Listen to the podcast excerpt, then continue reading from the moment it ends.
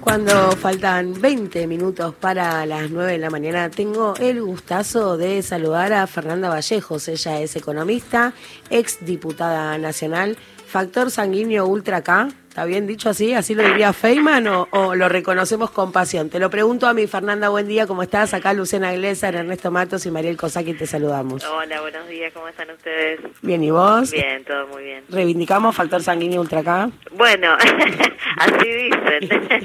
Yo no vi los resultados, pero... Qué semanita, ¿no? Sobre todo Superjueves eh, de medidas económicas. ¿Fue un plan, hay un programa? ¿Qué ves ahí en ese Superjueves?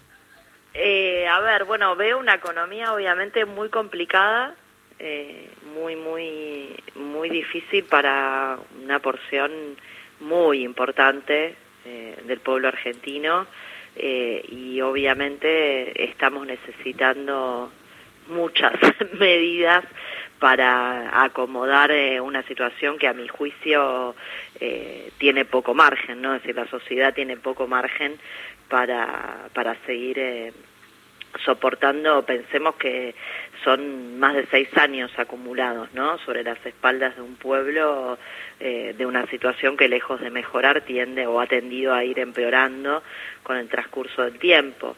Eh, y ahí, obviamente, eh, no se puede dejar pasar que hay eh, medidas que uno celebra, qué sé yo, el anuncio, por ejemplo, eh, del nuevo ministro de Producción, de focalizar en la sustitución de importaciones en algunos sectores y avanzar en un esquema medular, es un, un esquema de política que me parece acertado y necesario en general siempre, para la Argentina, porque obviamente tenemos eh, una deuda pendiente importantísima en materia de industrialización y sustitución de importaciones. Sabemos que desde la década del 90 esta parte, pero sobre todo durante aquella década, eh, se agravó muchísimo la situación de dependencia económica de nuestro país respecto de un montón de insumos importados que antes se producían en la Argentina y que durante aquella época destrucción industrial mediante eh, se perdieron esas capacidades y hay que trabajar duramente para recuperarlas. Eh, y tenemos agujeros, bueno, que son parte de nuestro histórico talón de Aquiles, que tiene que ver con la escasez relativa de divisas en el Banco Central de la República Argentina, ¿no? Y entonces tenés situaciones donde todos los meses tenemos un rojo importantísimo en materia de fletes, porque no tenemos una flota mercante propia, como la supimos tener décadas atrás, eh, y esto es algo en lo que creo también eh, hay que, que, trabajar, digamos, son aspectos estructurales en los que hay que eh, encender el motor y arrancar independientemente de las coyunturas, porque si no estamos siempre girando en círculos. Eh, y por otra parte hay medidas que me parecen profundamente desacertadas, ¿no?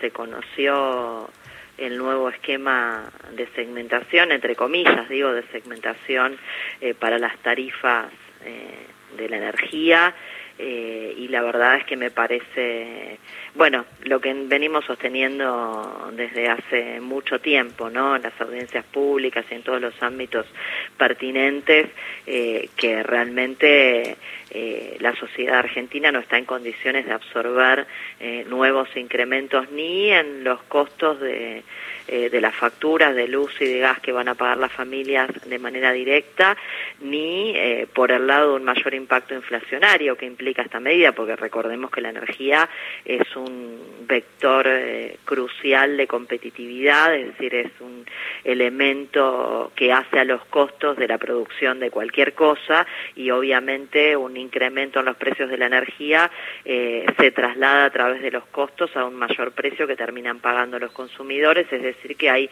una doble afectación del laburante, eh, una porque va a pagar eh, de manera directa una factura más cara eh, y otras porque va a pagar bienes y servicios más caros como consecuencia del mayor costo energético. Así que ahí me parece que eh, esa política que lamentablemente ha impuesto el Fondo Monetario en el marco del lamentable acuerdo que se firmó en su momento y que además lamentablemente también fue convalidado por el Congreso eh, de la Nación y que hoy eh, lo lleva adelante el Ministerio de Economía, me parece que es absolutamente disfuncional con lo que Además, esta Argentina, con una inflación anual de más del 60%, está necesitando. Hoy los precios regulados, que son precios políticos, los de los servicios públicos, eh, deberían servir para compensar el impacto del shock externo inflacionario que estamos sufriendo, frente al cual además no hay ninguna reacción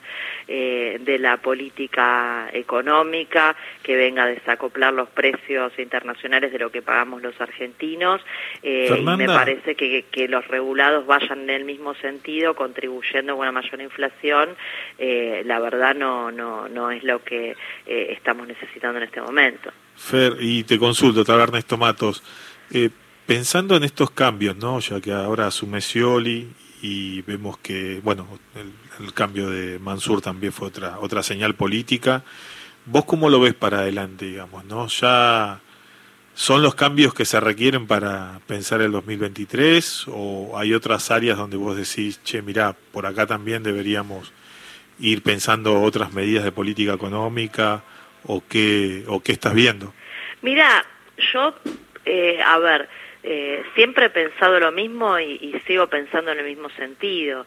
Eh, creo que las personas, y en este caso los ministros o los funcionarios de un gabinete, no dejan de ser secundarios. No quiere decir que no sean importantes, por supuesto, ¿no? Porque eh, la actitud, la convicción, la fortaleza de un funcionario eh, muchas veces también contribuye con la eficiencia en la ejecución de una determinada política.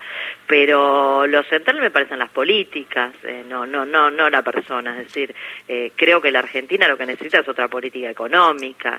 Eh, el, el, programa económico de una nación tan importante como la Argentina, con un pueblo tan sufrido, como decía antes, con seis años de crisis acumulado sobre nuestras espaldas, eh, no puede ser el programa que diseñó el Fondo Monetario Internacional. Eso no es lo que necesita la Argentina. Es en todo caso, y es lógico que el Fondo Monetario lo plantee de esa manera, como lo ha planteado históricamente acá y en cualquier otro país del mundo, porque el FMI representa en rigor de verdad el interés de sus principales accionistas, los países del G7 y especialmente Estados Unidos, y obviamente el capital multinacional y el capital financiero eh, que tiene anclaje en esas economías centrales, digamos, pero eso no tiene nada que ver con el interés de la enorme mayoría de los argentinos y con el interés nacional de nuestro país, eh, que exige un sendero de desarrollo que le permita a nuestro pueblo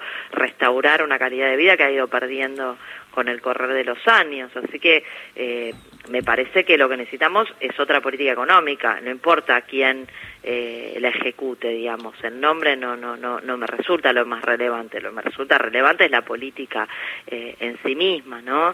Este, pensar que una familia eh, de clase media está en condiciones, después de todo lo que ha perdido en materia salarial durante el gobierno de Macri y, y en los últimos dos años también, eh, puede recibir el mismo tratamiento en materia tarifaria que eh, un empresario multimillonario, dueños de yates y eh, este, por, por, poner un elemento que también este, fue incorporado en la medida, ¿no?